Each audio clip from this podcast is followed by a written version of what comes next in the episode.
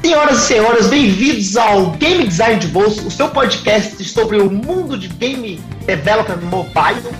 E meu nome é Vitor Salvador Pissolato e estamos aqui para mais um episódio maravilhoso. Hoje com convidados incríveis e grandes amigos do meu coração.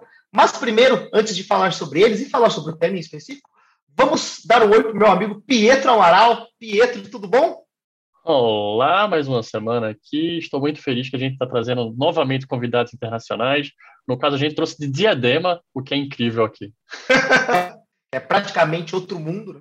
Exatamente. Já que nós estamos falando sobre os convidados, vamos apresentá-los. Primeiro, eu vou falar do senhor de Diadema, senhor Matt Oliveira. E aí, Matt, tudo bem? E aí, belezinha? Bom, cara, um prazerzão estar tá aí, né? Junto de novo, essa, essa squad do game mobile brasileiro aí, diretamente de Diadema. Tô, tô aqui na Finlândia, tô trabalhando na Rovio agora, no, tô trabalhando especificamente no projeto chamado Angry Birds Friends, que é um projetinho um pouco mais antigo da empresa e tal, mas ele é, ele é super renovado de tempos em tempos, assim, então tem bastante coisa que eu tô fazendo nele, tá sendo bem maneiro, mas é isso aí, cara, tamo junto. Pô, valeu por, por participar aí com a gente, acho que o papo vai ser foda. E a nossa segunda participante é uma querida amiga minha, Lola. E aí, Lolinha, tudo bem? Olá, gente, muito boa noite. Eu me chamo Lola, é, Lola de Assunção. Eu estou é, trabalhando aí com, essa, com esse mercado de games mobiles há uns cinco anos, por agora. Conheci nossos queridos amigos Vitor e Pietro na Teps Mobile Hoje em dia estou trabalhando no, como UI Artist numa empresa chamada Fanati Games. É, é uma empresa mais focada em jogos é, de palavras, né? Que é um, um puta mercado também dentro desses jogos casuais. Word games, né? Word games. Bom, é, é, legal que vocês se apresentaram, mas vocês não falaram exatamente o que vocês são, e eu acho que isso é a parte mais legal desse podcast aqui. Que vocês são game artists, pelo amor de Deus. A galera que faz fica maravilhoso, fica lindo, a gente fica batendo palma com as concepts, os botões de UI, as animações e tudo mais. É, a gente tá com a galera de peso aqui e é sobre isso que a gente vai falar. Sobre o universo de game developer, uma visão de game designer, mas juntamente com a visão de game artists, né? Eu acredito que é esse o nome que vocês dão para a profissão de vocês, né? O nome do, do título. Mas eu queria realmente ouvir de vocês, né? Qual, qual, é o. Acho que a primeira pergunta é bem legal, né? Qual é o título que vocês se dão, né? Vocês se consideram game artist ou concept artist? Existe alguma nomenclatura que vocês usam em específico para dizer qual é a, a sua categoria, digamos assim, né? Como é que, como é que vocês se auto-intitulam quando você vão se apresentar para sua família, sei lá? Bom, eu acho que está muito relacionado a, ao que eu estou fazendo nesse exato momento, né? Então, é exatamente agora eu estou bem focada na, na área de UI art, então eu acabo agora no meu LinkedIn, eu acho que está UI arts. É, apesar de eu pegar algumas demandas de ilustração aqui e ali também, eu acho que a área de UI em si, a gente vai entrar um pouco nesse assunto, né? Tem, tem, muita, tem muita correlação né, com a área de ilustração e, por causa do mercado, assim, né? Eu acho que os jogos mobile têm bastante espaço, assim, para para algum tipo de desenvolvimento artístico ali nos botões, na, na ilustração dos ícones, na, enfim, entre vários aspectos, assim. Mas é isso, hoje em dia eu me considero UI artist. Boa. E você, Beth? Que nome que você colocou no LinkedIn lá? Cara, eu sou game artist mesmo. É, isso é uma coisa interessante, assim, até de se dizer, porque tudo que a gente conhece como produção de arte no geral, é, ela pode ser segmentada de N maneiras diferentes, dentro de estúdios diferentes, de estruturas diferentes, de tamanhos diferentes, né? Então, por exemplo, game art, ele provavelmente pode ser o cara que está fazendo um pouco de UI em um momento, ele está fazendo concept em outro, ele está fazendo visual development em outro. É, então, você tem uma, uma, uma, série de disciplinas ali que está embaixo do, do chapéu, né, embaixo do, do guarda-chuva de game art, É, no caso, eu hoje sou contratado pela, pela Rovio como game artist, e aí eu, eu, sou um tanto quanto generalista, mas ultimamente eu tenho trabalhado muito mais fazendo concept e ilustração para dentro do jogo em si, é, do que UI, por exemplo, assim, tipo, diferente do, do, do caso da Lola, como é, e provavelmente porque eu estou num projeto que ele é mais antigo, caso tenha necessidade eu faço UI também, mas não, ele não está dentro do meu do meu dia a dia ultimamente, assim, saca? Uhum. Então é uma coisa muito ampla, só que você pode afunilar dependendo da, de como que tá a composição do time, é, necessidades do projeto, necessidades da empresa. Então eu sou o famoso game artist mesmo. É, eu, acho, eu acho que você pode até fazer um paralelo com o game design, né? O game designer é o guarda, grande guarda-chuva, mas existem empresas que precisam de level designer. Isso ou de narrative designers, né? Que são as, as vertentes, né? os ramos da árvore, né? E é legal que você é um generalista, assim como, por exemplo, eu também sou um generalista hoje em dia no universo de game design, né? Legal. Sim, sim. É, tem uma coisa bem interessante, assim, sobre, assim, vindo para o mercado internacional, entendi sobre a estrutura e como que as pessoas, elas se dividem nisso, porque na minha cabeça era muito claro que, ah, no Brasil, porque a gente tem um mercado que ele é um pouco menor, e as empresas são de um porte um pouco menor, a gente tem uma necessidade que todo mundo seja generalista, etc. E lá fora é diferente. Só que isso não é total verdade, assim, é, depende muito da organização. Porém, tem um ponto que eu acho que foi que virou um pouquinho a chave na minha cabeça, que foi quando eu cheguei na Rovio, a, o estúdio é muito grande, né? A gente é, tem, tem vários estúdios dentro do, do, do grupo Rovio, né? Dependendo do estúdio, dependendo das necessidades que a gente tem, a gente vai ter pessoas focadas e pessoas generalistas, como Game Arts, por exemplo.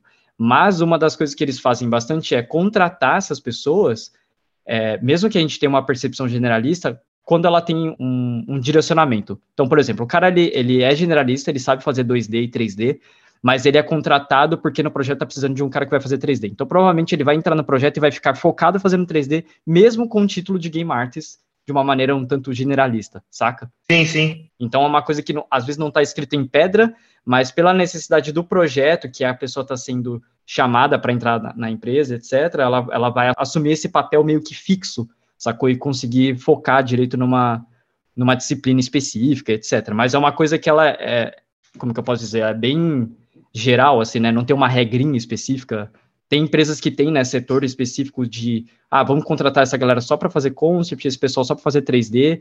No caso, a gente contrata pessoas específicas para ser animador ou para ser 3D e etc. Mas, no, no, de uma maneira geral, a empresa ela traz a galera que tem um conhecimento bem amplo e em determinado ponto a gente consegue encaixar dentro de uma composição de time que as pessoas começam a focar mais e se desenvolver é, dentro do plano de carreira delas, etc que elas tenham mais vontade de desenvolver determinada especialidade, assim, tá ligado? Do chapéu.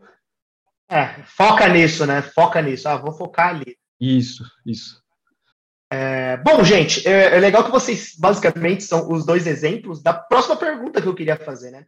Eu acho que é, quando você entra nessa carreira, né, e quando você pensa em, no universo de game artist, existe essa, eu não diria que uma diferença do cara que é o concept, do cara que é esse cara da UI, né?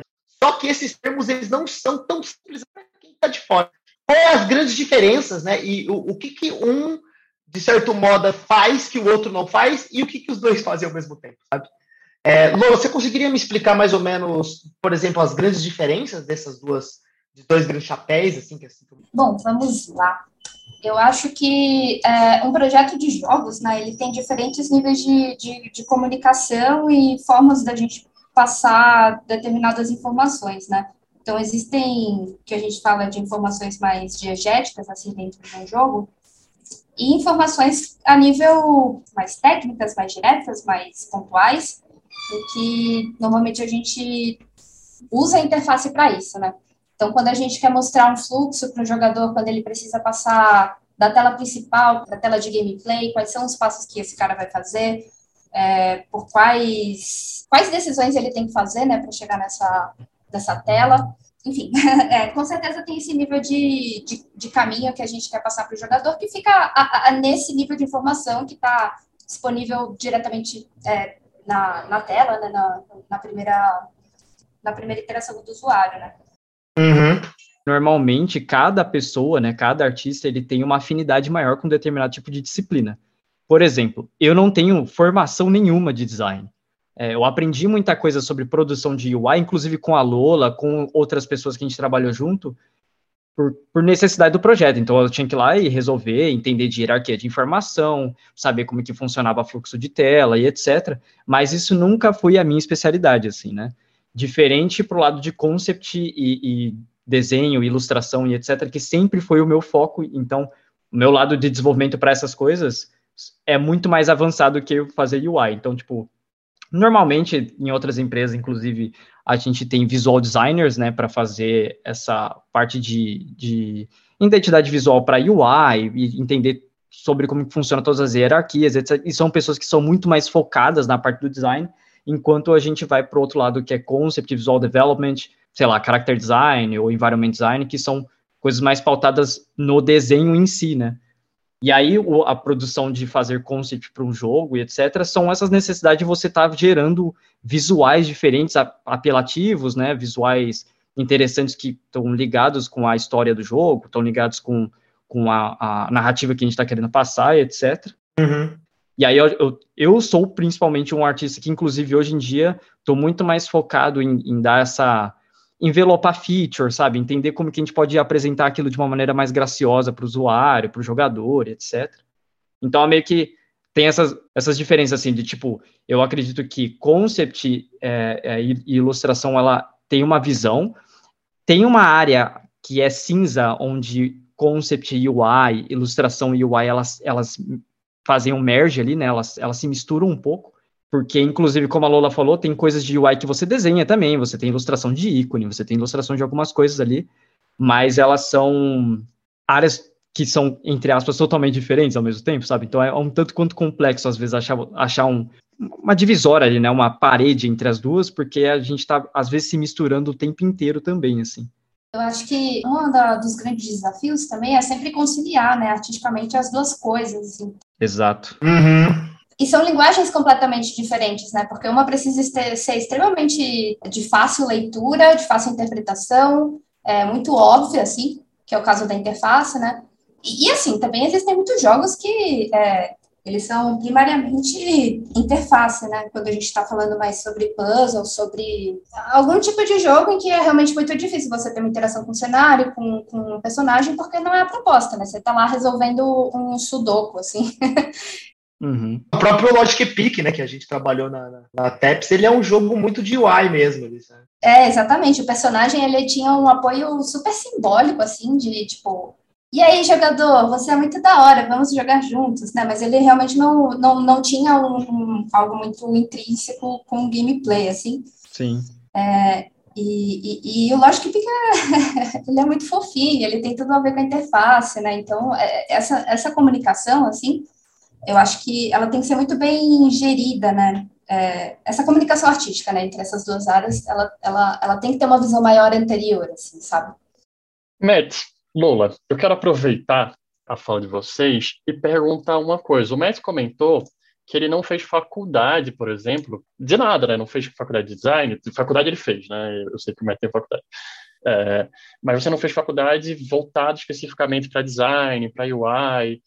Então, como é que se faz para entrar nessa indústria de jogos? Porque eu sei que é bem diferente, até mesmo do que se ensina em faculdade, mesmo em faculdade de design, porque você tem que fazer para jogos. Como é que se entra nessa indústria? Então, assim, é uma, é uma, coisa complexa, porque eu acho que, inclusive, eu não sei muito é, de como que foi para Lola começar, mas para mim ela foi umas paradas que foram acontecendo por acaso também, assim. Até porque eu entrei na indústria de produção de arte não relacionada a jogo, especificamente. Eu comecei com, trabalhando com ilustração para material didático, isso inclusive antes de fazer faculdade. Eu fiz faculdade de audiovisual, é, que toca ali, né, ele pincela em conceitos de design, etc., mas ele não é uma faculdade de design, assim, eu aprendi sobre, um pouquinho sobre cinema, sabe, aprendi um, apanhado de coisas que eu acho que acredito que a grande maioria das faculdades fazem, né, que é te dar um, uma grande introdução por uma série de, de informações, assim, para a galera começar, e só que eu comecei desenhando, né, publicando em, em, colocando em grupo de Facebook, essas paradas, e aí você vai construindo uma rede de amigos assim, porque tá todo mundo meio que com o mesmo objetivo e a gente vai estudando junto, até que apareceu vaga e eu entrei no estúdio E esse estúdio produzia material didático, é, multimídia, então tinha jogo lá no meio. Então eu comecei a desenvolver jogo lá dentro. Então, o, o que eu acredito que seja o caminho para entrar na indústria de mobile game, por exemplo, é tentando ter algum tipo de contato ou algum tipo de produção com pessoas que já fizeram a parada e tentando fazer seus próprios joguinhos em casa, assim. Pelo menos para arte é um pouco mais até um pouco mais fácil de colocar isso em prática, porque você pode começar a gerar game fake, sabe? Você pode começar a tentar construir algum tipo de visual para vislumbrar como que as coisas poderiam funcionar, etc.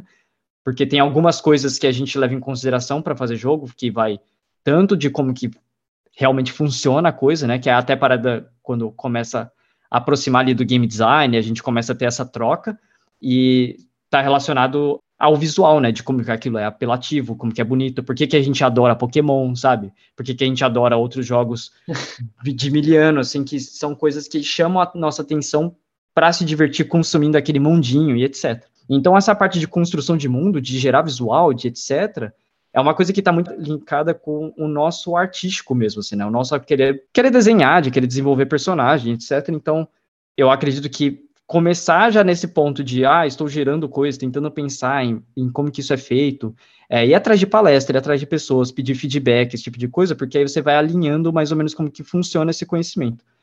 Para artista, essa é a minha visão, que é legal começar a gerar visuais de jogo e tentar pensar em como fazer jogo e como que elas funcionam, o que, que é um asset, é, como que aquilo interage com a gameplay, entender o que, que você tem que desenhar quando você aperta o analógico para frente o seu personagem anda, sabe? Então, às vezes, eu tenho que desenhar mais do que um frame ali para mostrar a animação dele andandinho e etc. Enfim, é um, é um grande conglomerado de coisas, assim. Assim como o Pietro, eu também fiz faculdade de design, é, não, o nome era só design, mas com certeza era design gráfico, né? Que estava ali namorando algumas questões de interação digital também, mas nem sempre. Eu tive que fazer muito projeto impresso na época. Nossa Senhora, nenhuma saudade. Altas réguas.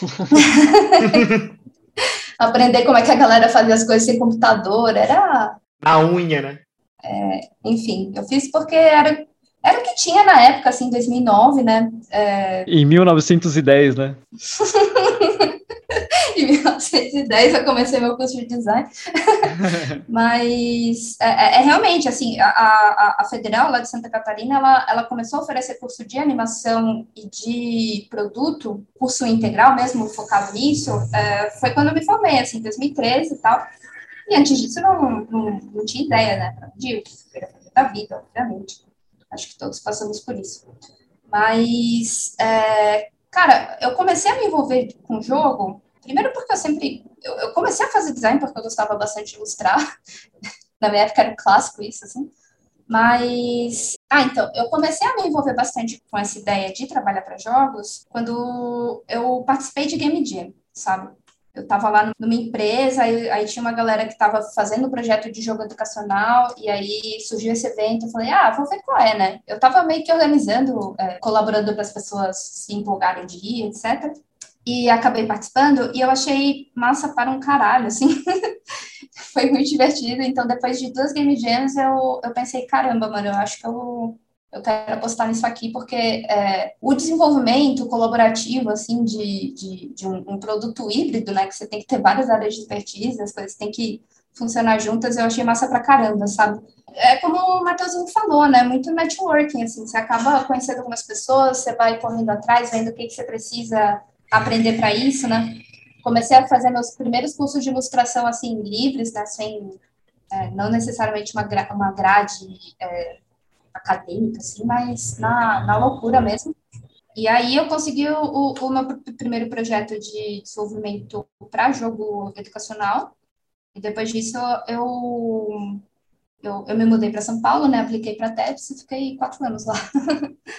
Boa. E aí vocês entraram nesse mundo de jogos, né? E está de cara com essa persona, esse ser mítico que é difícil até hoje explicar o que ele faz. Vocês se encontram com um game designer. O quão difícil foi entender o que é que um game designer fazia? Ou vocês já sabiam quando entraram na indústria? Eu acho que a gente sempre tem um imaginativo ali. Quando você começa a dar uma flertada com a ideia de fazer jogo, você entende que tem pessoas que idealizam coisas ali. Legal, legal. E aí o game designer eu acho que é o que, que mais clica na nossa cabeça, porque a gente, Uhum. na minha visão, coisas que fazem a gente se aproximar de fazer jogo é porque a gente joga. E a gente adora jogar essa- esses, esses pequenos universos ali. E aí você vai ter nomes que são ícones, né? Por exemplo, Kojima, sabe? Dando um exemplo muito louco assim, mas ele é um game designer. Fez jogos, fez o Metal Gear, fez uma série de, de títulos que a gente jogou no PlayStation 1 e em outros consoles e tal. Então você tem essa noção, mas até realmente você tá dentro né, do processo e saber como que aquilo mexe com, com o trabalho de fazer arte, né? E como que essas disciplinas elas vão dando esse. vão, vão se encontrando, né? Vão dando as mãos ali, como a, a Lola falou, inclusive. Acho que a ideia de quando você tá dentro da produção e você tem que lidar com a questão de que você não faz o jogo sozinho, sabe? Você não é só o cara que entrega o asset e acabou, você tem que fazer com que role uma sinergia, né? Tá todo mundo trabalhando uma sinergia entre o dev, entre o game designer, é, entre o QA, entre o, o, os artistas e, enfim, todas as pessoas que estão envolvidas na produção, né? Desde o producer, o game lead e etc. É uma série de coisas que você tem que levar em consideração na hora de fazer um asset, inclusive, sabe? Então você vai começando a meio que Acho que de começo, pelo, pelo menos para mim, assustou um pouco, assim, mas depois você vai pegando mais a manha de como que as coisas funcionam, né? Ah, eu, eu acho que eu tive muita sorte na vida. Talvez eu vá me gabar agora. Meu primeiro game designer foi João Beraldo, gente. Porra! Projeto educacional que eu tava. Beraldinho. E eu encontrei com ele na TEPS depois, eu acho que ele, a gente trabalhou juntos aí um ano e pouco, nunca no mesmo projeto, mas ele era essa presença, né?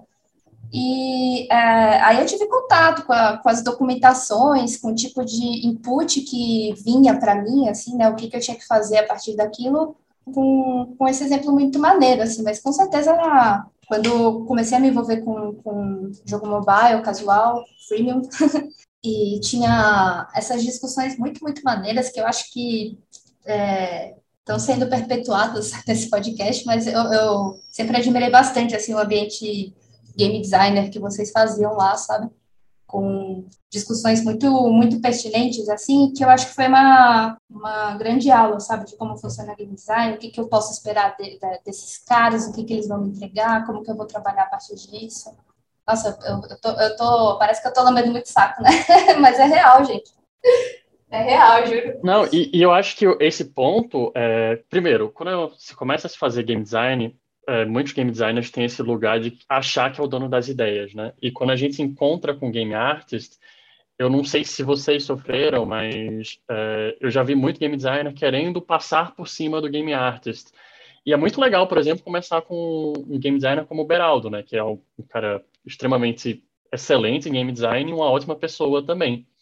E aí, nesse cenário, eu queria perguntar para vocês, né? O que é que vocês acham que um bom game designer precisa conhecer? O que é que ele precisa ter? Quais são os trejeitos para trabalhar junto com um game artist, né? Porque, por exemplo, do meu lado, eu gosto muito de entender o que vocês estão fazendo, eu gosto de trazer muito game artist para é, o debate. Eu acho que game design junto com game artist, o debate vira outro, vira outro nível, fica muito melhor, é, a gente consegue entregar documentos muito melhores. E eu queria saber de vocês, o que é que vocês acham que um game designer precisa ter para trabalhar com o artista, o que é que ele precisa saber, soft skills, tudo que vocês acham, um perfil de game designer, assim, para vocês.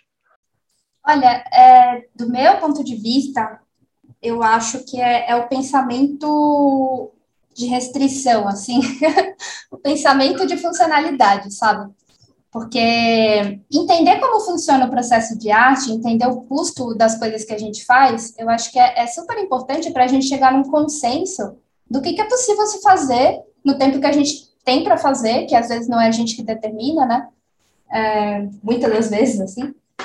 E, e, eu acho que esse pensamento de, de, qual o máximo que a gente pode chegar com a escassez que a gente tem uhum. é, dentro do tempo que a gente pode trabalhar. Porque, é, cara, jogo, mano, é, uma, é, um pouco sobre isso, sabe? Eu acho que realmente vai ter uhum. empresas mais maduras que vão ter muito mais é, investimento em alguns, em, em alguns tipos de, de produto que elas querem produzir, né? Mas ainda por cima você tem a, a, a, limitação máxima ali, que é, é, o, é o celular da galera, sabe? Uhum. Então, quando a gente está criando um produto global, né?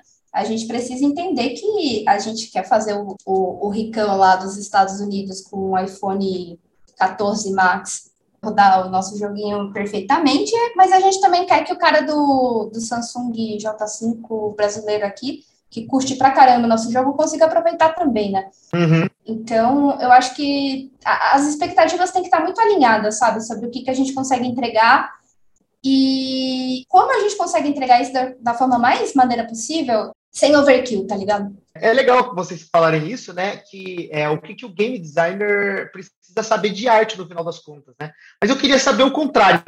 O que, que vocês consideram que um bom game artist precisa saber de game designer para trabalhar bem com essas figuras aí que são os game designers? O que, que, por exemplo, vocês aprenderam e que vocês usam até hoje, que é do ambiente de game designer, mas é legal você ter essa skill, sabe? Caraca, isso é difícil, eu acho, hein?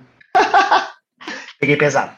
É, é, porque tem muita coisa que você aprende no dia a dia de fato. É, você tem coisas que são, que nem eu dei um exemplo sobre a animação de um personagem andando, você sabe que existe a necessidade de você fazer mais que um desenho. Uma coisa básica, mas é, tem pessoas que não têm essa mentalidade, sabe? Sendo artista para jogo. Então, não é só sobre fazer uma ilustração bonita, mas é como que essas coisas elas, elas se relacionam, né? Então, acho que uma das coisas que eu aprendi muito trabalhando próximo de game design é quando ele está idealizando uma feature, quando ele está idealizando uma, uma ideia e etc., e existe essa troca sobre, ah, eu tenho, funciona dessa forma, né? Considerando todo, todo as limitações que nem a Lola pontuou, o que, que você precisa produzir, né, em cima daquilo, para você fechar, inclusive, você conseguir envelopar, se deixar aquilo apresentável, né, pro, jogador, e fazer a parada funcionar. Então, pô, a gente precisa fazer um baú que vai abrir, explodir coisas na tela do celular, porque o, o jogador vai ganhar coisas incríveis quando ele ganhar um baú, saca? O que, que eu preciso produzir disso? Eu não, eu não posso só simplesmente fazer um baú, uma tela bonita com coisas explodindo e acabou. Mas como, como você disseca, né, essa, essas informações? Eu acho que, inclusive, esse bate para mim muito como um game designer, ele ajuda muito a entender quais são os níveis de informação que a gente tem ali, que a gente precisa passar, tanto para o entendimento da feature, quanto para realmente você ter, ó, oh, isso aqui seria legal de acontecer, né? Pô, acontece uma animação aqui, porque eu acho que é massa de ter é, é, um, um juiciness ali, uma, uma coisinha gostosa aparecendo na tela para dar um, um reward visual para o jogador e tal. então você tem, essa, você tem essa troca, porque isso pode vir muito do artista também, né? Como o, o Pietro estava falando sobre, não é sobre o game designer, ele toma posse, ele toma decisões, e ele, ele te manda uma lista e você produz os assets, mas é uma troca do tipo, pô, eu vi isso aqui num jogo que era muito legal, cara, por que, que a gente não tenta fazer aqui? Se tem possibilidade de fazer, sabe? Se tem tecnologia, se tem meios de fazer implementação fácil e etc., não tem o porquê não, assim, então você consegue meio que construindo. Então, para mim, o, o, game designer que aí vem com toda essa bagagem de soft skill também, né, de você ter uma boa relação com pessoas e saber explicar suas ideias, etc, ter uma troca, de secar nessas né, essas implementações, assim. Então, tipo, pô, que nem o exemplo do baú. Então, do baú vou precisar fazer o baú aberto, ou vou precisar fazer separado a parte de cima do baú, como que isso vai ser animado, como que vai ser apresentado, qual o tipo de animação que a gente quer deixar bonitinho no jogo e etc. E aí, o que que isso vai fazer diferença na produção do meu asset, sabe? Então, acredito muito que quando o artista tem a mentalidade de como features funcionam, como a implementação de jogo funciona, facilita muito esse diálogo com o game designer, assim. Porque aí o game designer ele vem muito com a ideia e você fala assim, beleza, eu tenho N maneiras de fazer essa, essa, essa coisa acontecer. E aí, quando você não sabe muito bem como fazer, você tem uma troca, você tem pesquisa em grupo, sabe? Você tem uma série de coisas que, que tem que andar junto, porque senão a coisa não anda, saca?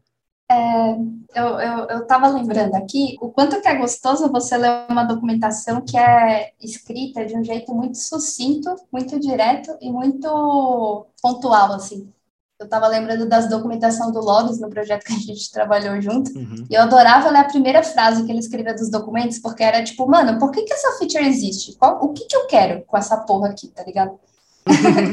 e, e, e, ele conseguia resumir muito bem uma frase, assim, ó, é, é a gente só tá montando essa feature para gerar esse tipo de sentimento nas pessoas, assim, eu acho que tinha essa estruturação, assim, essa mente analítica detalhada, assim, sobre é, nunca esquecer os objetivos das coisas que a gente está produzindo, assim, sabe?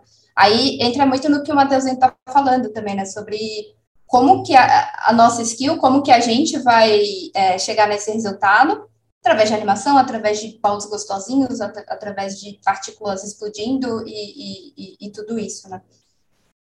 É, eu gosto bastante que você citou a, a, coisa que eu ia comentar, né? Que eu acho que pelo menos quando eu, eu, eu hoje em dia com meus game artists que trabalham comigo, uma das coisas que é bem legal a gente colocar nessas, por exemplo, documentações ou informar para eles, que isso eu imagino que deve ajudar vocês, é também o sentimento que você quer passar, né?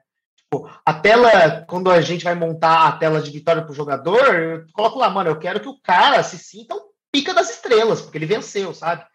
E aí eu quero que ele passe esse sentimento de, puta, eu sou o maior vencedor do mundo, sabe? Ou quando ele abra o gato, ele passa um sentimento de, puta, eu achei alguma coisa aqui incrível, sabe?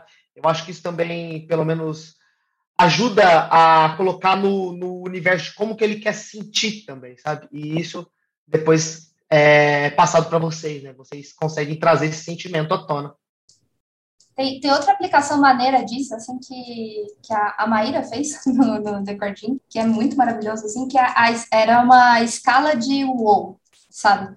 Então, assim, ah, essa tela é, é WoWzinho, ela é ok. Essa tela aqui, caralho, mano, esse momento aqui do jogo, esse fluxo, é o, é o, é o supra-sumo, é super WoW, tá ligado?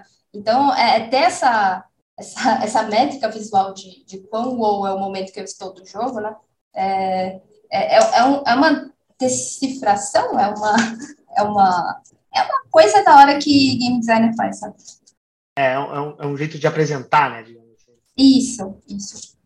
É, eu, eu acho que sempre, quanto mais informação a gente tem da parte de como que aquilo se encaixa com o resto do jogo, ajuda muito a gente, inclusive, contribuir com essa construção de narrativa, ideias para as coisas, etc. Né? É, mas uma coisa que me clicou agora também é sobre você entender o ambiente que você está. Eu acho que isso vale para tudo, inclusive. Isso vai desde o que a Lola falou sobre, pô, a gente tem limitações, né? Então considere essas limitações, porque, cara, não tem como você me mandar um, a gente construir uma ideia de uma coisa que é impossível de ser reproduzida dentro do celular, por exemplo, sabe?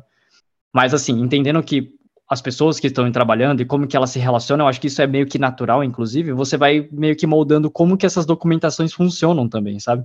Por exemplo, a Lola deu esse exemplo que eu acho, que eu acho incrível, mas aqui na Rove não acontece, assim. Tipo, aqui a gente tem, tem algumas diretrizes muito claras, assim, do que a gente está querendo propor com base no, no, nas métricas da empresa, necessidade do projeto, o Game Lead tem um papel bem grande nisso, assim, né, de tomada de decisão e etc., e os game designers, eles documentam estruturam essas ideias, eles fazem pitches disso, né? Então, nesses pitches, a gente já consegue dissecar um monte de coisa e trocar uma, uma ideia bem franca de como aquilo vai funcionar. Então, meio que não precisa necessariamente estar na documentação, como tintim por tintim, porque tá meio que todo mundo bem integrado, mas isso depende muito da sinergia do time, do ambiente, de como que as coisas funcionam e etc.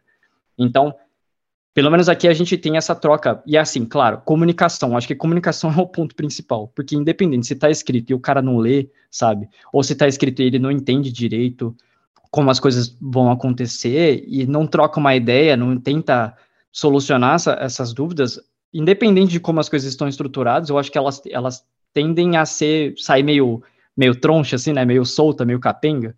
Então, acho que o papo, né, trocar essa ideia e ter uma, uma troca de ideia franca do tipo, ó, oh, eu pensei nesse visual aqui, o que, que você acha, tá ligado? Aí, e aí o game designer falou, pô, eu pensei numa coisa que era mais ou menos isso, mas eu tenho essa referência que eu esqueci de colocar na documentação por algum motivo, sacou? Porque eu acho que documentação é uma coisa que ela é muito incrível quando bem feita, mas ao mesmo tempo pode soar muito como um limitador, assim, sabe? E é um caso muito difícil, porque ou você deixa de uma maneira muito abrangente, onde o game artist, inclusive, vai se sentir perdido, sabe? Ele vai falar, pô, mas eu posso fazer tudo, isso é ruim ao, ao mesmo tempo, tá ligado? É incrível e ruim ao mesmo tempo. Ou você limita ao ponto do que o game artist ele sinta que ele não tem liberdade de criação, sacou? Claro que isso, de novo, voltando à parada do, do, do, ambiente, né? Quando você tem uma troca franca com o game designer, se o cara me manda um papel, cara, um papel de bar escrito a gente vai fazer um daily spin, a gente vai fazer, vai fazer a, a feature do baú, né? Vai ganhar baú, o cara vai ganhar baú, foda-se. Sacou? Pô, baú, porra. Jogo mobile, baú, é baú, porra. E aí a gente fala, beleza, eu entendo porque a gente joga, a gente, a gente tá dentro do mercado, a gente tá vendo várias coisas que estão saindo, que sempre tem baú. Como que funciona? Então, meio que você não precisa de uma super explicação, mas assim, essa parte do juiciness, né, dessa parte da como que isso aqui encaixa no jogo, a parada que a Lula falou que a Maíra fazia, acho que ela, inclusive ela ainda faz, provavelmente, que a parada do WoW é incrível, porque você consegue medir, falar assim, ah, beleza, isso aqui eu posso pesar mais a mão na loucura, no outro eu posso tirar um pouco, sabe? E aí você consegue manter uma coerência. Então, essa troca de ideia e entender como que o time funciona, eu acho que é meio que imprescindível, assim, sabe? Porque senão, no, meio que não existe uma receita, tá ligado? Você pode fazer uma super documentação linda, uhum. e aí o Game Arts não entender nada, e aí você não sair, é, se as pessoas não se comunicarem, o time inteiro, inclusive, vai ter problemas, sabe? Porque isso vai espirrar para o dev, isso vai espirrar para o QA, que vai é, ver como que a feature está saindo, isso vai espirrar para o game lead, que ele não vai entender direito como que aquilo está batendo as métricas que ele espera que bata, sabe? Então, tem que trocar ideia, cara. Tem que fazer reunião, tem que sentar, tem que discutir a parada junto, e eu acho que é nisso que a, que a magia acontece ali, sacou? Uhum. Exato. Eu gosto que você citou a nossa convidada do episódio anterior, então quem quiser saber quem é a Maíra, ela está no episódio anterior. E quem quiser saber quem é o Lobis, ele está no primeiro episódio. Ele é o, acho, a pessoa mais citada aqui e que já esteve conosco. É, mas nesse cenário, Matt, que você está falando, e o Lola também, eu queria ouvir de você, é, você falou, cara, é importante trocar essa ideia e tal, é importante um, um artista saber o que é que está sendo criado, eu queria perguntar para vocês o quão importante é um game artist participar de uma criação, de um concept de um jogo, lá no momento inicial mesmo, lá no momento de concept, e também de novas features, seja a feature do baú, seja a feature, sei lá, é, um Big Bank, o quão importante o, o game artist estar ali naquele começo entender aquela feature e aquele jogo, né? Cara, é, é, é, complexo isso, porque você tem N maneiras de fazer isso, mas eu acredito que a presença de um game artist ele é muito necessária porque normalmente é a gente que vai dar um tom também do quanto que aquilo é possível de ser feito, quais são as direções que podem ser tomadas, sabe? Então, tem coisas que são muito simples, né? Que não necessariamente precisa de um game artist lá para sentar e falar assim: ah, beleza, a gente vai ter que desenhar um baú, né, galera? Tá, sabe? Então, tipo, é um baú, pô. É meio que genérico, assim, é, é de praxe que a gente vai precisar fazer. Então tem coisas que podem chegar de conceito dos game designers que são básicas, aí beleza. Fala assim, ah, beleza, ó, galera, a gente vai fazer um, um, uns baú aí, e artistas, vocês estão ligados que vocês vão precisar, né, fazer variações de visual, você vai precisar fazer uma hierarquia, porque cada baú tem uma importância no jogo. Então tem coisas que a gente já sabe, e aí acho que bate no que eu tava falando sobre reconhecer um ambiente, né? Pô, se já funciona assim, a galera que já é um pouco mais sênior, entende como que as coisas funcionam, a gente não precisa ficar explicando tudo. E aí eu não preciso estar participando de todas as discussões. E inclusive que eu acho que isso é um ponto interessante, que é sobre o respeito sobre a disciplina do próximo, né? Então, pô, o cara é o game designer lá, ele estudou, ele está trabalhando, ou ele já trabalhou, ele tem, ele tem a experiência dele, e ele está gerando determinadas coisas que eu, eu respeito o espaço dele, que ele tomou essas decisões, e eu acato, eu não vou lá duvidar dele, assim. Eu não vou lá, tipo, colocar o dedo e falar, não, essa feature acho que não deve funcionar dessa forma, porque nem é o meu papel. Meu papel é falar, pô, maneiro, como que a gente intensifica, então? Isso aqui tá, tá alinhado com o Game Lead, tá alinhado com, com o projeto todo? Massa. Então, como que eu intensifico essas necessidades que a gente tá, tá colocando aqui pro jogo, sacou? E isso, inclusive, tem o retorno também, né? Eu chegar e falar assim, ó, essa aqui são as variações do baú.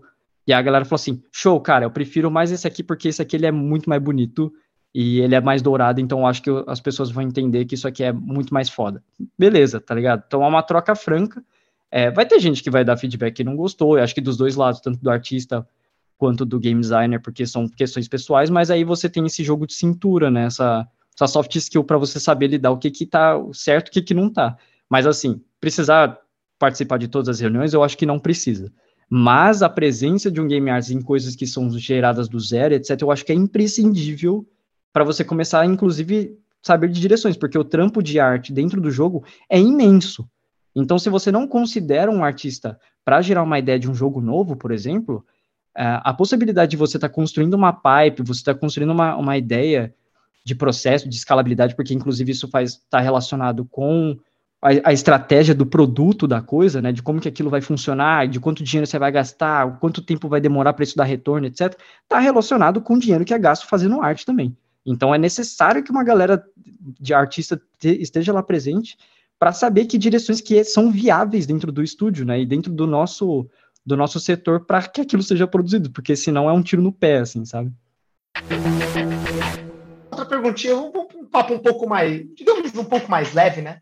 Quando a gente está conversando sobre game design e tudo mais, a gente até citou isso bastante no nosso primeiro programa, que é sobre jogar jogos com uma visão de game designer, né? A gente olha e fala, puta, olha ali como é que ele fez o sistema e tudo mais, olha como é que o sistema funcionou. Então a gente joga com essa visão.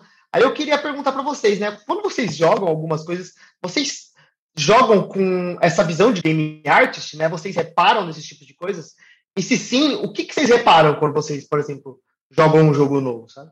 Nossa, eu acho que é difícil desassociar, mano. É muito intrínseco, né? Hoje em dia, assim, principalmente em, em mobile, assim, sabe, eu tô.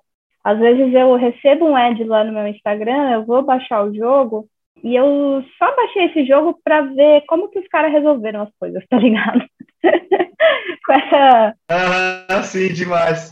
Essa visão mercadológica, assim, sabe? Aí esses dias eu, eu baixei um jogo, mano, que os caras fizeram um, um match 3 medieval, com uma puta historinha, assim, storytelling, e cada fase de Match 3 depois tem uma, uma cutscene super específica, tem toda uma, uma progressão assim, e como eu já trabalhei aí em uns dois Match 3, eu fiquei, eu fiquei muito atenta a, a, a esse nível, assim, de polimento, né?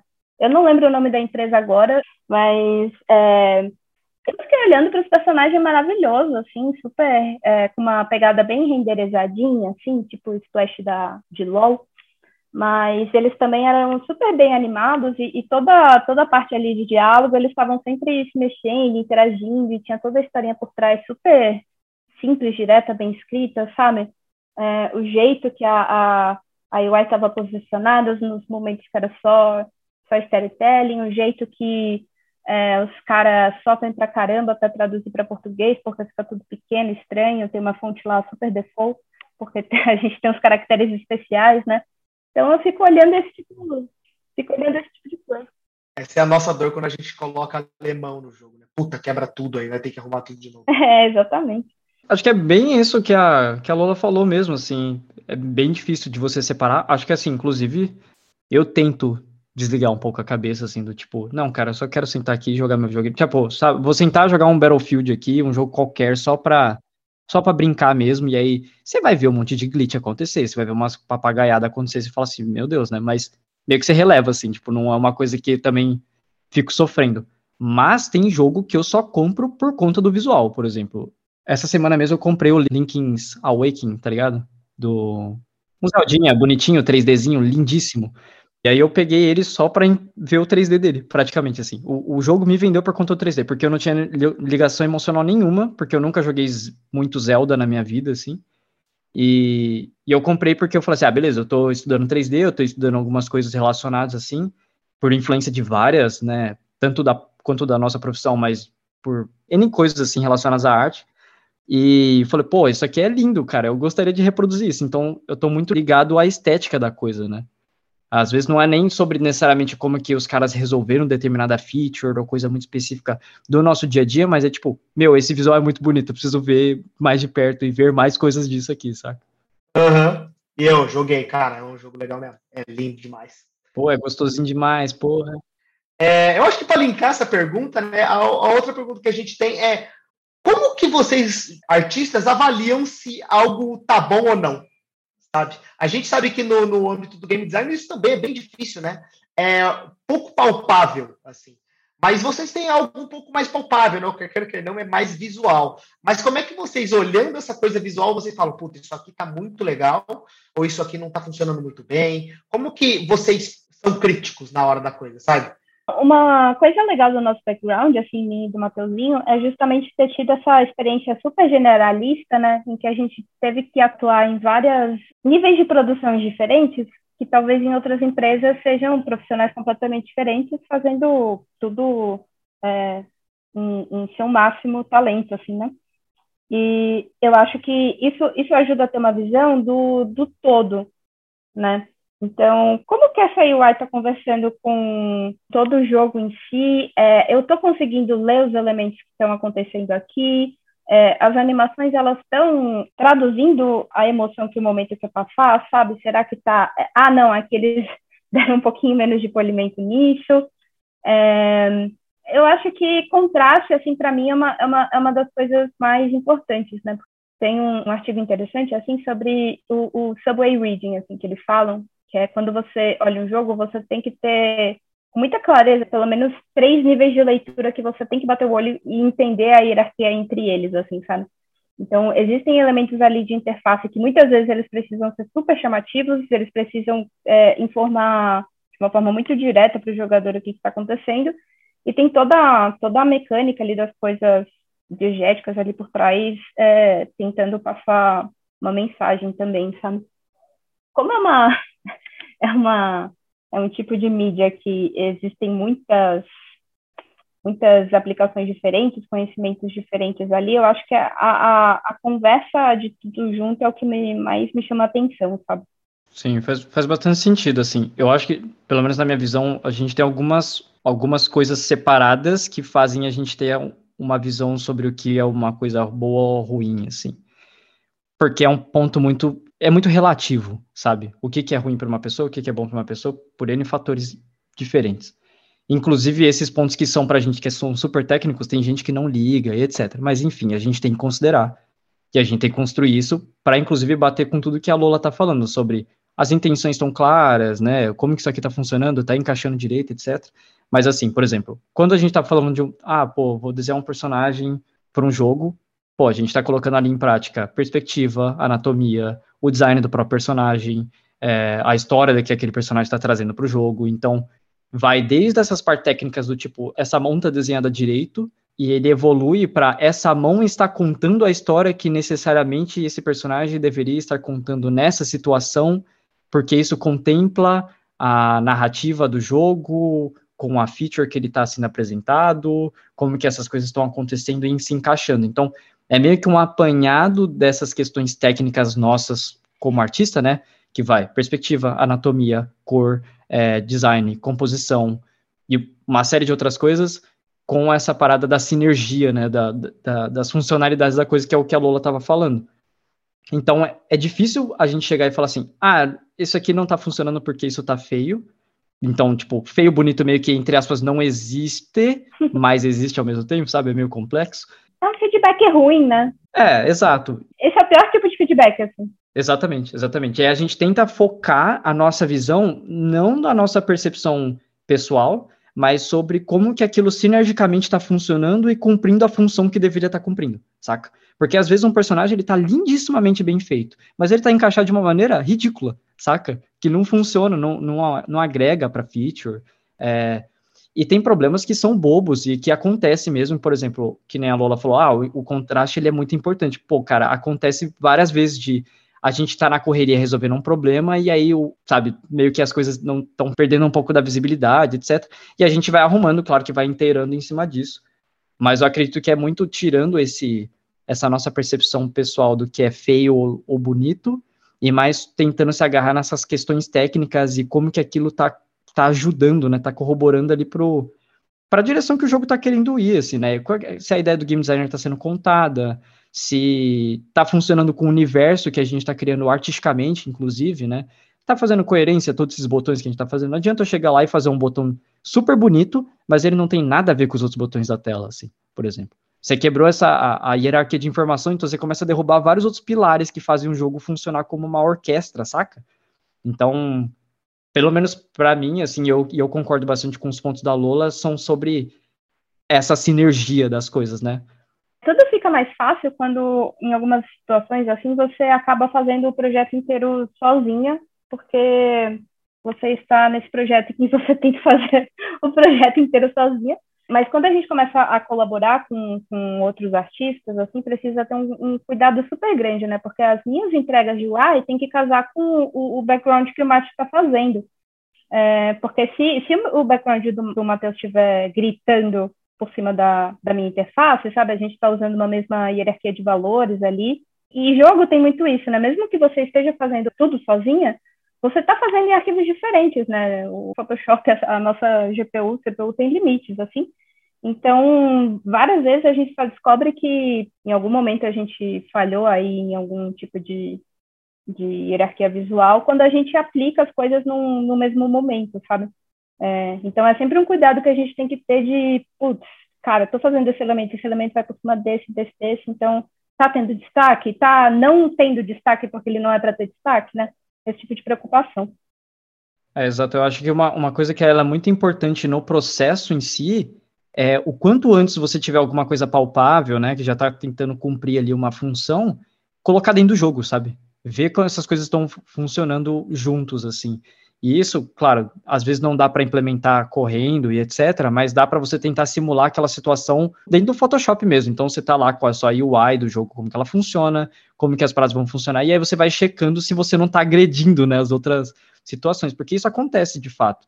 Por várias vezes eu já fiz fazendo um cenário que vai ficar atrás de uma UI, claramente a UI é o foco, e aí eu fiz o cenário ele muito gritante. Aí você fala, beleza, quando você coloca junto e percebe que está tendo esse problema, você automaticamente você vai lá e fala assim, ah, beleza, então eu tenho que dar uma diminuída no contraste, ver como que eu faço para essa coisa ter uma harmonia melhor e não estragar o, o, o, o que a gente já conquistou, sacou? A ideia é que o jogo ele sempre anda para frente, não que a gente coloque coisas que danifiquem, né, a percepção das outras, assim, saca? Nesse cenário de comentário de vocês, eu queria tirar duas dúvidas. Primeira, a Lola começou a comentar, e o, Matt complementou, sobre trabalhar com múltiplas pessoas trabalhando na arte, né? Eu queria saber se existe alguma documentação, como é que se faz para garantir que tanto a arte de vocês está conversando, como está conversando com a ideia do game designer. Então, alguma das respostas pode ser sobre faz sentido o mesmo game artist trabalhar na mesma feature, sabe? Dois game artists na mesma feature. E se existem metodologias de game artist. Então, a Lola, que vem do mundo de design, assim como eu, a gente aprende bastante metodologias. Vocês utilizam metodologias para criar os produtos de vocês, para criar as artes? E como é trabalhar com múltiplas pessoas, até quando um tem metodologia e o outro não? Então, Lola, já que você veio desse mundo, pode começar. Eu acho que existem muitos, muitos, muitos perfis de, de artista, assim, né? Tem gente que realmente vai vai ser extremamente rigoroso e criterioso com algum tipo de, de documentação de desenvolvimento visual, assim, sabe? E vai exigir de vo que você é, chegue nesse mesmo, exatamente nas mesmas questões visuais, assim. E, e existe gente que vai fazer os assets e se pudesse não documentar, não documentaria e tá fazendo o dele lá e, e, e vai resolver desse jeito, né?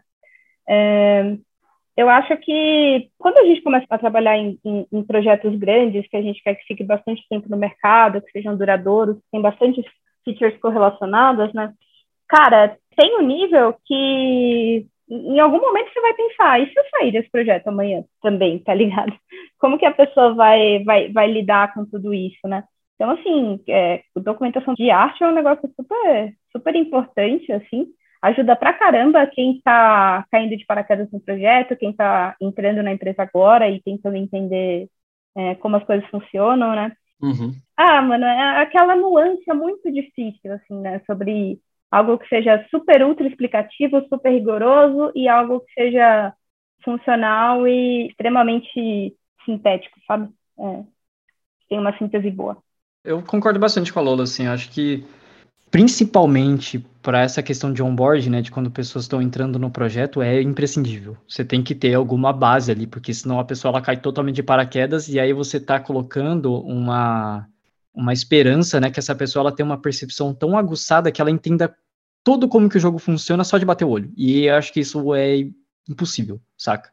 Assim, eu acho que documentação ela é necessária, ao mesmo tempo eu sou eu sou daqueles artistas chatos que nem a Lola falou, que eu não curto muito documentação para também você não criar uma, mais sabe, uma estrutura fechada de como, tipo, ó, oh, beleza, cara, todos esses traços aqui, eles têm que ser dois pixels, não sei o quê, e aí você começa, sabe, tirar um pouco, não, não é uma questão de liberdade, mas você tem pessoas que têm métodos diferentes para fazer uma, uma mesma coisa.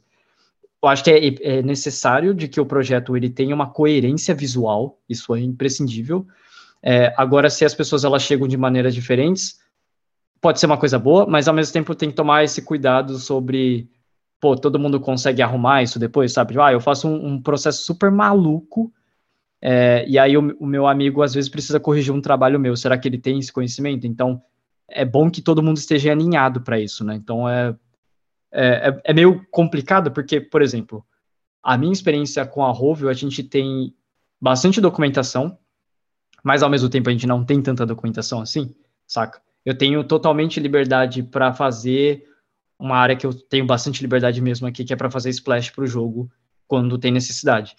Eu faço do jeito que eu bem entender, assim, sabe? Eu não tenho tanto problema é, de, de, inventar um processo novo, etc. Eu tenho bastante liberdade de como chegar num determinado resultado. E isso é maneiro porque o, o que a gente precisa mesmo é da imagem final bonita, coerente com as outras imagens que a gente tem. É, mas quando é para fazer um botão, pô, é muito difícil você reconstruir um processo para fazer uma coisa que já está ali feita, saca?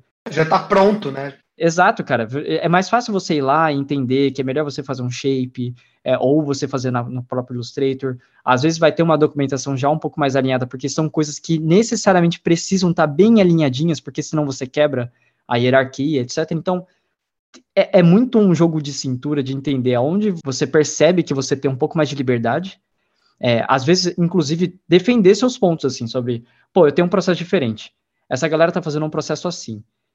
Será que se eu trocar uma ideia e tentar explicar que se eu faço desse meu jeito muito mais rápido e isso não vai afetar tanto o trabalho das outras pessoas, pode ser uma coisa legal para o projeto também, sabe? O meu ponto sobre documentações super, super, sabe, detalhadinhas é o quanto as pessoas elas não querem mudar um pouco do processo ou, ou se tornar um pouco uma questão, uma parada mais maleável assim para o projeto todo e mais saudável.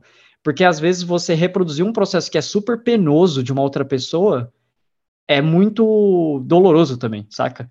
Mano, acho que para mim o lance de trampar com jogo é comunicação no modo geral, assim. sacou? Independente da, do momento, da área, etc. Tipo, troca ideia, velho. É, tá fazendo uma parada que tá um saco para fazer, troca uma ideia. Às vezes é uma dor de várias pessoas e vocês mudam aquilo e conseguem entregar o mesmo resultado, ou melhor, inclusive, sabe? E todo mundo fica um pouco mais feliz, assim. É, acha outro caminho, né? Exato, exato. E isso conta para tudo, assim, né? Uhum. Para como que está sendo feita a documentação de game design, como que está rolando a, as reuniões, é, como que está rolando uma série de coisas no projeto. É tudo sobre conexão, porque ninguém faz jogo sozinho, sacou? Você, os seus assets não funcionam sozinhos lá dentro, assim.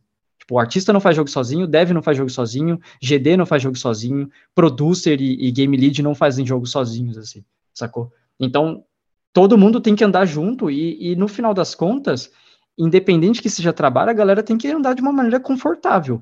Porque, inclusive, quanto mais você deixa o processo confortável para as pessoas, mais começa a surgir coisa maneira, assim, sabe? Porque as pessoas estão empolgadas em fazer, nem que seja fazer portfólio para elas, assim, sacou? E aí você começa a, a brotar coisas muito, muito diferentes e, e, e legais para o projeto e melhoras, sabe? Então, eu, eu tô no, nos dois lados, assim, né? Eu gosto da vida bandida, assim, documentação, mas ao mesmo tempo é necessária, sabe? eu vou mudar um pouquinho agora, saindo de, exatamente do processo, e eu vou dar a oportunidade de vocês de responderem uma pergunta que eu fiz no primeiro episódio. É, não que eu fiz, na verdade, uma, uma afirmação que eu fiz que vocês podem discordar de mim nesse momento. No primeiro episódio, eu comentei que game designer sofre muito da síndrome do impostor.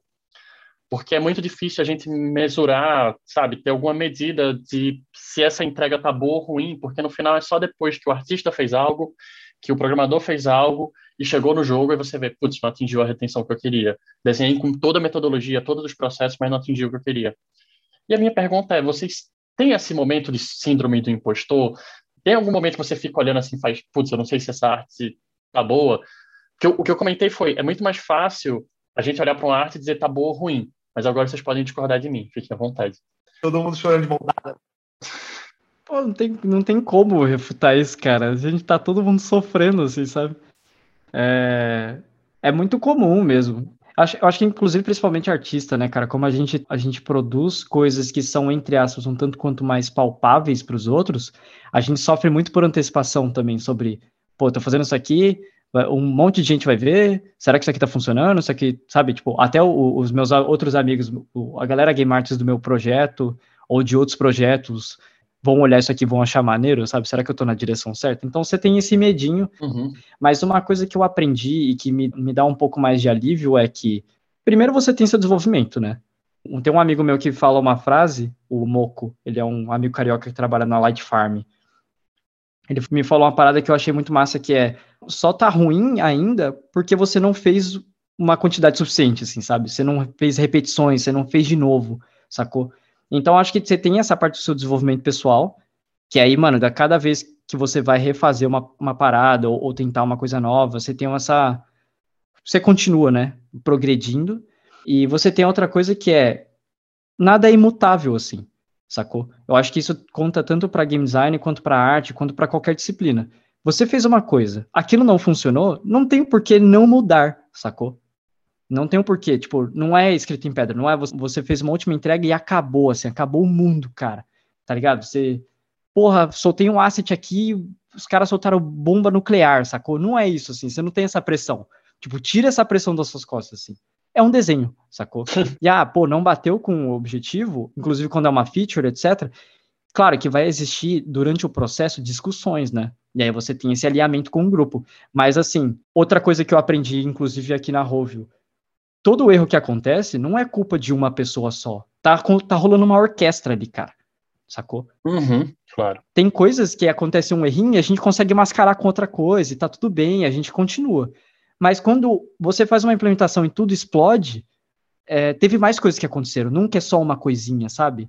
Então, uhum. pode ser um momento de desatenção, e isso é normal. E eu acho que é, é parte do, da nossa vida, você entender que as coisas elas estão muito mais entrelaçadas e existe muito mais um rolê de união assim necessária, inclusive, do que você achar que você está carregando o peso das costas só porque você fez um asset meio mal feito ou meio mal encaixado, sabe? Então, acho que o projeto em si, a galera que está trampando no projeto é todo mundo tem a mesma responsabilidade e não necessariamente só você falar assim, ah, isso aqui tá horrível, acabou o meu mundo, assim, sabe? Porque as pessoas vão falar, pô, acho que isso aqui não está funcionando muito bem. Claro que entra todo um lance de soft skill e etc. Ah, isso aqui não está funcionando muito bem, aí você fala, beleza, tentar entender o que, que não está funcionando muito bem, e você intera e altera, sacou? E reimplementa, não tem problema, sacou? Sim. Ah, sim. Cara, eu acho que são dores um pouco diferentes, assim, porque eu acho que o nosso trabalho ele acaba sendo muito mais palpável, entendeu? Muitas vezes eu passo sei lá, dois meses só dentro de um projeto e eu consigo ter criado um material da qual, poxa, eu fiz parte desse projeto, esse projeto está bem no mercado, sabe? Eu fiz essa, essa ilustração aqui e já está no meu portfólio e eu consigo um resultado com isso, sabe? Então, é, é muitas vezes, assim, para game designer, eu acho que é muito mais difícil, né, você é, mostrar e demonstrar, assim, o, o, o trabalho efetivo que você fez, e aí você cai nesse problema das métricas, assim, né? Tipo, qual é a métrica de sucesso que eu levei? Será que é o mercado que valida o meu valor, né? No sentido de que eu fiz essa feature e, e ela não converteu tão bem quanto eu esperava que, que convertia. É, eu acreditava que se eu colocasse um incentivo aqui para o jogador, ele poderia é, agir dessa forma. Ou se, se o fluxo das coisas fosse desse jeito, outras coisas aconteceriam e etc, né? Então, eu acho que esse é um, um tipo de, de uma métrica de sucesso muito pesada, assim, sabe, para se, se colocar, né? Sim. Então, assim, é, dentro de, de realizações, assim, de, de, de arte, o não estava falando, é, é, muito, é muito visual, vai, vai ter muitas vezes, assim, que a gente não vai estar é, satisfeito com o nosso resultado prático, assim, mas, sei lá, às vezes a gente conseguiu é, pegar um, um processo de fazer 200 assets e trabalhar ali um, um, um, negocinho de exportação que, que uma tarefa de quatro horas demorou uma hora, sabe? Então, às vezes isso é sucesso para o meu dia, para o meu momento, assim, né? Mesmo que ninguém esteja vendo, mesmo que isso não vai estar no meu LinkedIn, eu não vou falar para os meus futuros entrevistadores de emprego, assim, sabe?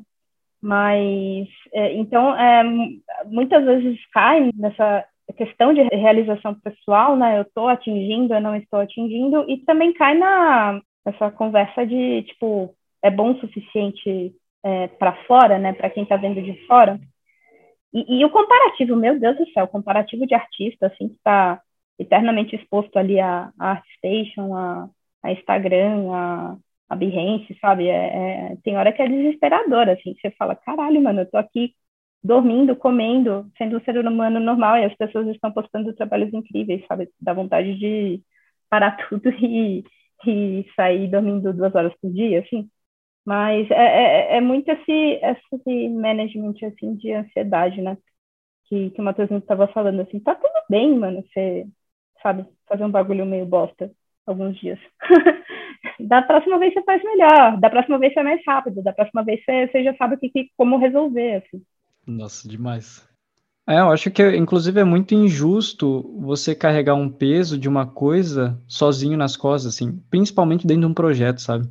Eu acho que quando, claro, você tem interações lá, né? Você cria amizade dentro do trabalho e etc. Então, quando você tá meio inseguro com algumas coisas, você, você troca uma ideia com essas pessoas que estão em volta de você. Seja um amigo artista, seja um amigo game designer, etc, sabe? Eu acho que isso funciona para os game designers também, sabe? Do tipo, pô, será que isso aqui tá funcionando? O time como um todo sentindo como que a feature vai rolar e etc. E claro, aí tem um lance, né? Pô, não bateu as métricas, e aí? Cara, é parte do jogo, sacou? Entender que existem falhas também, que existem coisas que não funcionam da forma como que a gente sempre planejou, tava tudo perfeito na nossa cabeça, a gente coloca na mão do usuário e ele faz totalmente diferente, assim, sabe? Isso acontece e eu acho que tem que ser considerado como parte do processo, sacou? Ele não pontua uma falha, ou ele não pontua uma, é, como que eu posso dizer, não é binário, tá ligado? Tipo, não é bom ou ruim, assim, é tipo, tem um meio ali. O que que você consegue tirar daquilo? O que que talvez mudando você tem um, um gut feeling, né? Você tem uma ideia ali do que que pode ser alterado e que talvez atinja o seu objetivo. Então, acho que é, é sempre um rolê meio que em grupo, né? Porque, inclusive, no meio do desenvolvimento, como eu falei, é uma orquestra que está acontecendo. Às vezes, o game designer ele idealizou uma, uma, uma experiência específica, e aí, durante o processo, a gente enfrentou tantos problemas que foi implementado 80% daquilo, sacou? Então não é justo o game designer ele, ele carregar esse peso inteiro de que uma coisa não funcionou. Como eu também não acho que é justo um artista fazer isso, como eu também não acho que é justo um dev sentir isso, saca? Então é, são várias coisas que estão acontecendo e no final das contas essa hierarquia, essa hierarquia não, essa orquestra, né? Como que está sendo a performance da orquestra como um todo? Porque volta para aquilo que a gente tinha falado antes, assim, não é só produzir um desenho, né? Não é só fazer um desenho massa, mas como que aquela, a sinergia das coisas estão funcionando?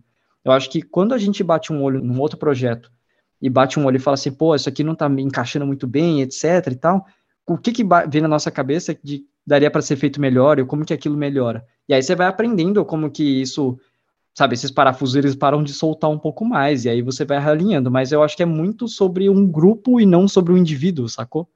Pelo menos eu tento levar isso como filosofia, assim, para não fritar também, saca? A gente fala muito da dinâmica do MDA, né? Mechanics, Dynamics, Aesthetics. E o Aesthetics é o que o jogador tem o primeiro contato, né? E aí, obviamente, vem muito do artista. Então, nesse cenário, realmente, às vezes eu acho que o artista até leva uma, uma bronquinha de coisa que foi decisão do game designer, assim. É, porque foi a primeira entrega para eles. Exato. É, a gente está comentando, né, e com certeza a síndrome do impostor é uma dor realmente da indústria, pelo que se parece, né? É, mas a gente passa por um monte de perrengue, que é os perrengues do dia a dia, né? E aí eu acho que num tom um pouco mais tranquilo, eu queria ouvir de vocês quais são esses perrengues que vocês passam por aí, né, no dia a dia, né? O que, que o game designer inventou que vocês tiveram que resolver de última hora a gente ferrou a sua vida, ou como é que é um perrengue que acontece com vocês, como é que vocês se viram em relação a isso, sabe? Vocês têm algum exemplo engraçado, para não ser triste pra gente? Complicado, peraí. É agora é a hora, gente, de lavar a roupa suja. então, mano, eu tava, tava pensando aqui, né, que existe toda uma área de atuação que está entre um game designer e um artista de interface. E o próprio game design namora muito, assim, com várias práticas, né, de, de user experience, assim, como um todo. E, e, e, eu acho que o mercado de mobile, ele está tá inserido nesse meio de aplicativos, então tem, tem muitas coisas, assim, que, que são compartilhadas, muito, muitos processos empresariais, muitas... É, métricas de sucesso mesmo, né, de como as coisas funcionam, como as coisas não funcionam, só que com serviços, assim, com entregas completamente diferentes em, em valor, assim, né.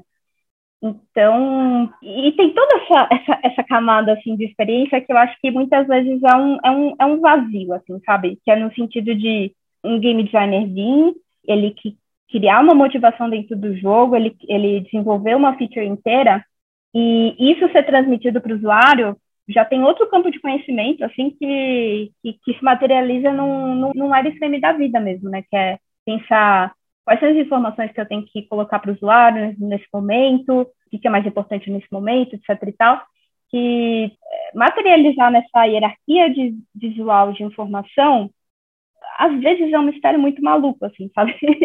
Porque eu já recebi muita entrega, assim, de, de wireframe, em que é completamente aplicado os assets finais de interface, mas não é uma tela final, né?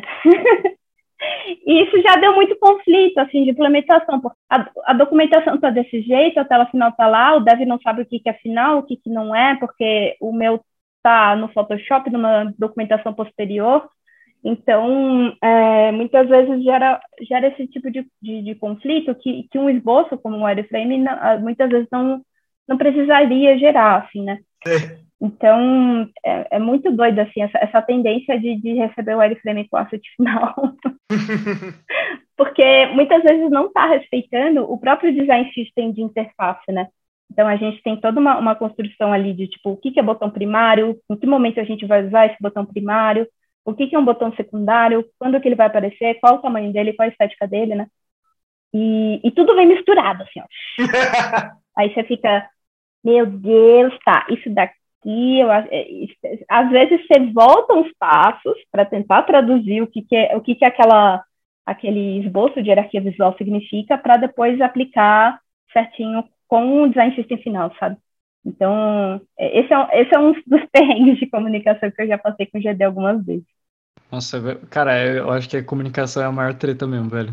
Porque eu tava pensando numa situação que é um pouco semelhante, mas é relacionada ao decorrer do processo, assim. Então, sei lá, tava fazendo uma feature é, baseada num documento de game designer, etc. E eu tô construindo um conceito, um visual, uma narrativazinha ali, né, pra uma feature. E, e tô mostrando isso recorrentemente, sacou? Toda semana, pá, pá, pá, mostrando lá a evolução da parada.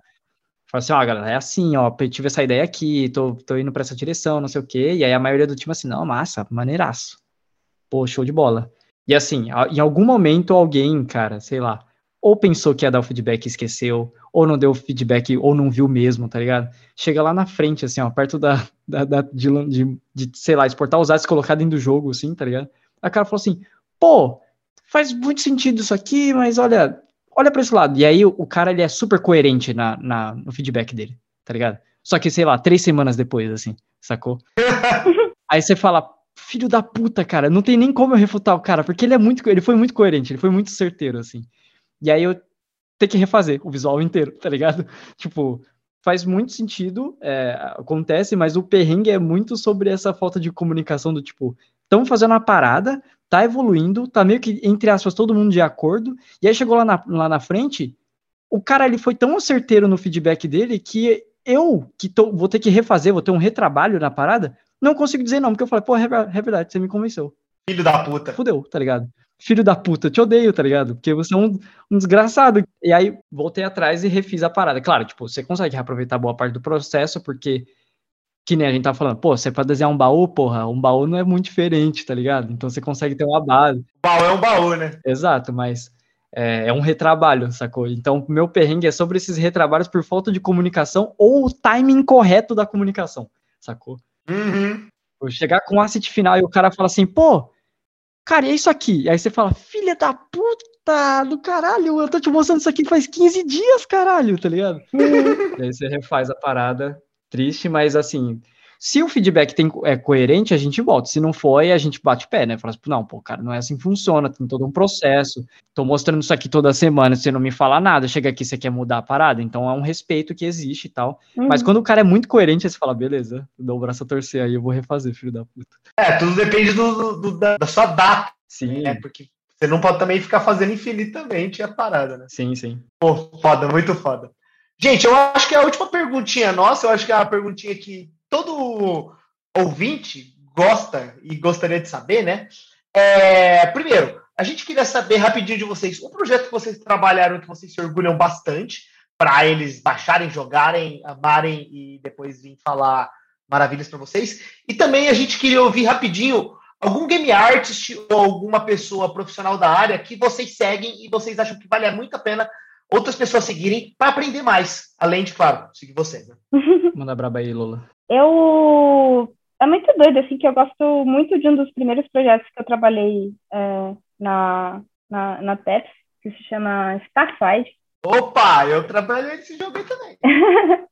Não é verdade, Victor Pissolato?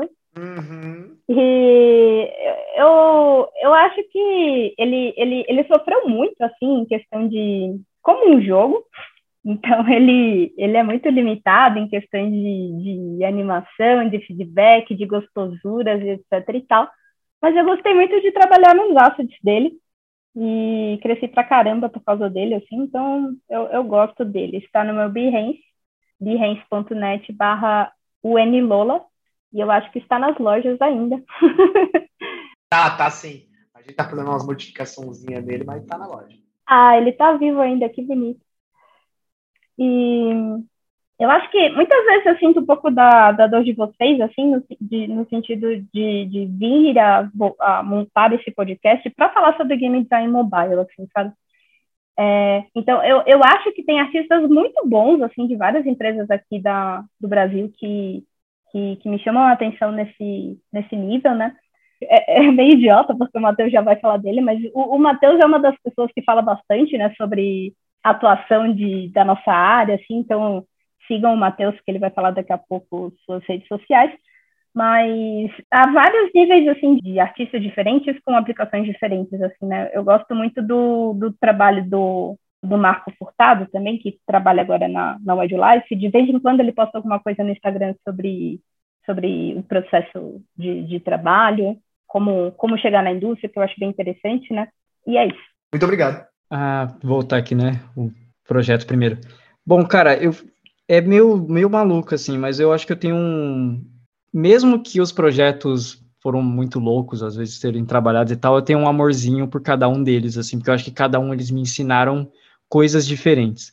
Mas um dos projetos que eu acho que foi mais legal de trabalhar, principalmente por conta da galera e etc., foi o Decor Dream, cara. Ele é um projeto que sofreu muito, uhum. mas eu gostei muito de trabalhar nele porque ele foi um projeto que me introduziu no Unity, que me ensinou uma porrada de coisa que eu uso até, até hoje em dia. Mas, assim, querendo ou não, o projeto que eu mais me orgulho de estar colocando a mão, porque é o atual, é o Angry Birds Friends aqui na Rovio, porque ele é um jogo antigo, ele vai fazer 10 anos. É um projeto que tem tem me ensinado bastante e que eu tenho uma liberdade muito grande para revitalizar um jogo antigo. A gente já passou por projetos que eram jogos antigos e era uma dificuldade muito grande de você construir coisas novas em cima dele. E esse é um projeto que praticamente ele, ele daria uma aula para a gente de anos atrás de como que a gente pode revitalizar um jogo, continuar é, é, atualizando um jogo antigo para que ele realmente sinta o gostinho do live ops ali, né? Que ele realmente sinta que coisas acontecem e as pessoas ela, elas se interessam por, por ver qualidade nas coisas, sabe? Então, é, eu tenho um amor muito grande pelo My Bull, que eu trabalhei, pelos os dois Bid Wars, né? É, por toda a galera, inclusive, que estava em volta, porque todo mundo me ensinou bastante. Mas o Angry Birds Friends, ele é um, um, um caso muito específico, porque é uma empresa que é muito grande, que tem muito dinheiro envolvido, ele é um projeto muito antigo e que eu não tenho problema nenhum de mudar coisas dentro dele. Então, a liberdade que ele me oferece me faz eu me apaixonar muito pelo projeto, porque ele me dá essa abertura de, pô, eu tô conseguindo me desenvolver e aprender e fazer com que o jogo fique mais gostoso, saca? Mesmo com o tempo, tipo, são 10 anos de jogo, assim. É uma, uma base de jogadores muito gigantesca, que a galera enche o saco. Inclusive, a gente tava até zoando que tem páginas no Twitter da galera que é fanboyzaça e que os caras ficam notando asset por asset que a gente reutilizou, que a gente alterou, etc. E eles, eles colocam por lista. Caraca, os caras são malucos. Às vezes a gente tá reutilizando o campeonato, porque é muito asset que a gente tem que fazer, etc. E não é um problema nenhum.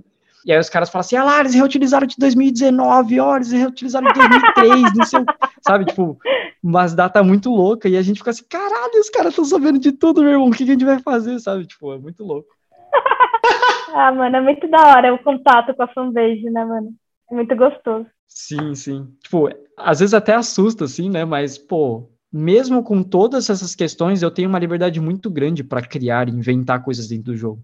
Então, eu tenho essa um orgulho bem grande, assim, de estar tá fazendo mudanças nisso e tá refletindo e tá crescendo, tá ligado? E tá ganhando mais dinheiro, é uma loucura essa porra. Então eu piro nessa. Então joguem Angry Birds Friends que tem, tem desenho meu lá, porra. E, e ah, só te falar dos dois artistas, tem dois artistas que me clicam na cabeça direto quando a gente fala de game art, que é, primeiro é o Carlos Cavalcante, que foi o nosso lead artist na TEPS, é, e que ele está aqui na Finlândia também, numa outra empresa. Ele é, para mim, ele é, ele é incrível na produção artística dele e tal. Ele não, tipo, ele não comenta muito sobre game art, mas a produção dele é muito legal. Eu acho que é uma pessoa que, se você tem dúvidas, hum. ele está totalmente aberto para trocar ideia, para ensinar e etc. Tem outra pessoa que é a Lumi, que eu acho que ela é uma pessoa incrível e produz coisas animais, assim. So, é outra pessoa que não está sempre postando, falando sobre, mas que ela está sempre aberta para trocar ideia, uma, um doce de pessoa.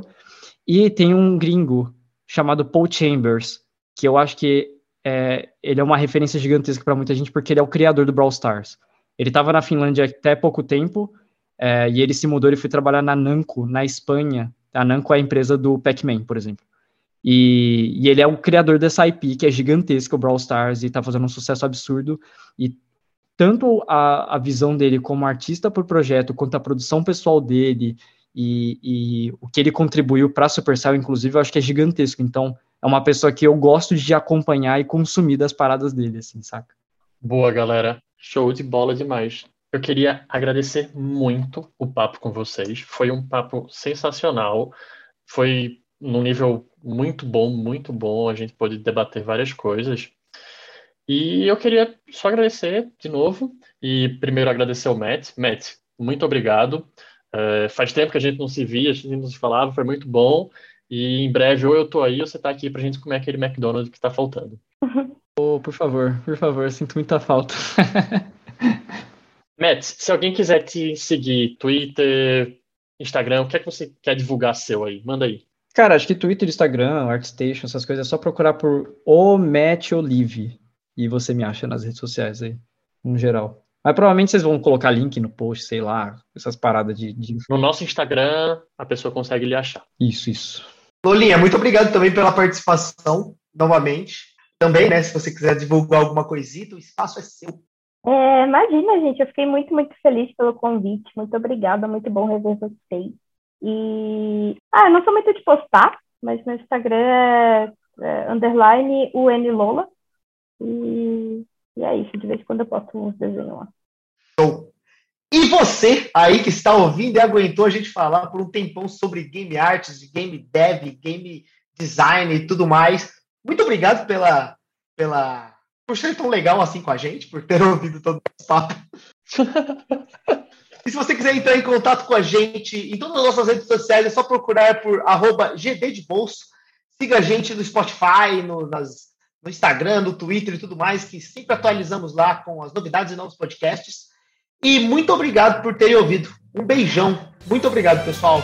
Falou, galera. Uhum, valeu. Beijos. Falou.